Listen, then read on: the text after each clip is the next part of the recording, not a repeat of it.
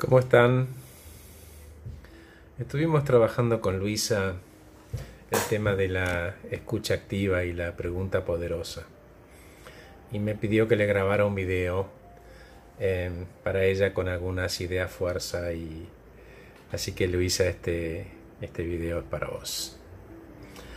Em, la, escucha, la escucha activa, la buena pregunta, eh, nos enseña a ver, nos enseña a escuchar las historias ajenas, las historias propias em, y cómo son contadas. No solo el contenido, sino la mirada, la intención, la forma, el tono. A partir de ahí construimos realidad y forjamos la manera en que queremos ver el mundo. Ambas nos dan la oportunidad de alejarnos de los prejuicios, de comprender y ver el lado favorable del mundo y de las personas con las que nos conectamos. Las preguntas positivas, aquellas que son sinceras, que están alejadas de las ironías, van a destrabar y generar un canal un puente que construimos en el diálogo. Desde lo físico, las preguntas negativas angustian. ¿Qué es la angustia? La angustia es algo que nangosta, algo que presiona, que comprime, que limita las conversaciones. Y en algunas emociones básicas como el miedo, la bronca y el enojo. En cambio, la pregunta abierta, curiosa, tiene el poder de liberar la energía que busca soluciones y oportunidades. El proceso de preguntar y de, y de escuchar, no de oír, cuidado, que es muy distinto, nos remite a los pasos de Coleman, que tomamos conciencia de las emociones de los dos al hablar, regula las emociones y las elige en el camino de si eh, elijo que eso que me dijeron me afecte o no, y, y si lo hace, cómo elijo que me afecte. No tomar la información literalmente, sino filtrarla con matices, la intención, el tono. Que haya contexto. Acuérdense que el contexto es a la conversación lo que la música es a la película. Generar em, habilidades de conectarme conmigo y con los demás, decidir que ese diálogo positivo me conviene, incorporarlo a mi forma de vivir, las competencias que adquiero para tener relaciones favorables aún con quienes no están alineados con mi pensamiento. El nombre del juego es trascender nuestras propias fronteras a partir de lo positivo. ¿Y lo positivo qué es? Y lo positivo es si se abre esa puerta, abre cabezas y multiplica curiosidad y pasión. Eso es el sí. El sí es el que abre. El no cierra, obtura, nubla, oscurece y tapa. Ese propósito natural de la vida que es ser felices. Hoy estamos inmersos en una sociedad en la cual la alegría, la sonrisa amable, la pregunta positiva y el sí son como un pecado capital, un crimen.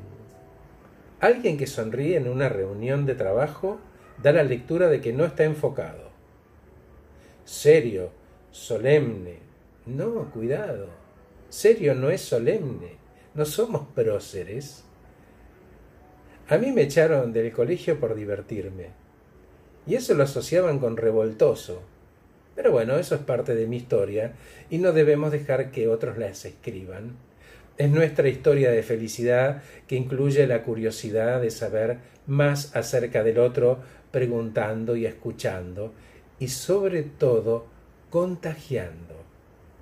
Lo que va, vuelve. Así funciona. Buen humor, gente. Es loco, ¿no? Hablamos de ser felices y nuestras preguntas y respuestas y lenguaje corporal asociado está siempre unido a la queja. ¿Para qué? Entonces cuando pregunto y, y cuando escucho, ¿qué busco? Probablemente algo que no tengo y que sí necesito. A veces es solamente sentirme tranquilo que alguien me escuche. Entonces, si comienzo a comprobar, a recorrer este puente y me comunico y me acerco a la posibilidad de pedir aquello que quiero, todos los pensamientos ocupan, alquilan lugar en tu cabeza, quitan espacios a otros que abren opciones, entusiasmo, pasión, alegría y creatividad. No es una utopía, ¿eh? cuidado, es un ejercicio que nos identifica con las emociones. Preguntar y escuchar. Preguntar y escuchar.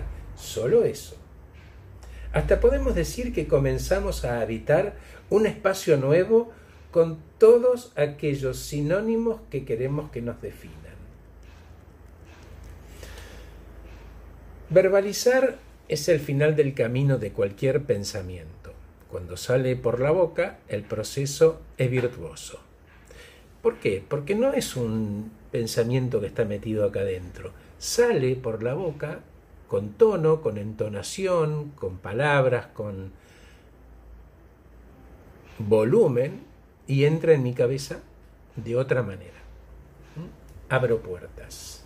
Me doy la oportunidad de sumar me nutro, pregunto y aprendiendo a preguntar mejora el fruto de aquello que ya tengo acá adentro. ¿Por qué? Porque cuando yo hablo, repito lo que sé. Cuando preguntan y me contestan, aprendo. ¿Está claro? Luisa. Entonces, es como un músculo. Lo podés entrenar para fortalecer algunas cosas, de concentrarnos en las siguientes dos avenidas. Primero, elegí tus vínculos con cuidado y relacionate cara a cara, sin obstáculos físicos que se interpongan, sin mesas, sin escritorios. Y no permitas que nada ni nadie te distraiga. Enfocate y simplifica tu día y hace una sola cosa a la vez con conciencia y concentración. Atención plena, diría Javier Candarle, el genio del mindfulness. Pensá que estos momentos son tuyos, como refugios emocionales. Rescatate de la locura que te rodea. Y por último, que pasar tiempo con vos, a solas, haga de tu día algo muy pleno y feliz. Gracias a todos por escucharme. Les mando un saludo de parte de Luisa. Hasta la próxima.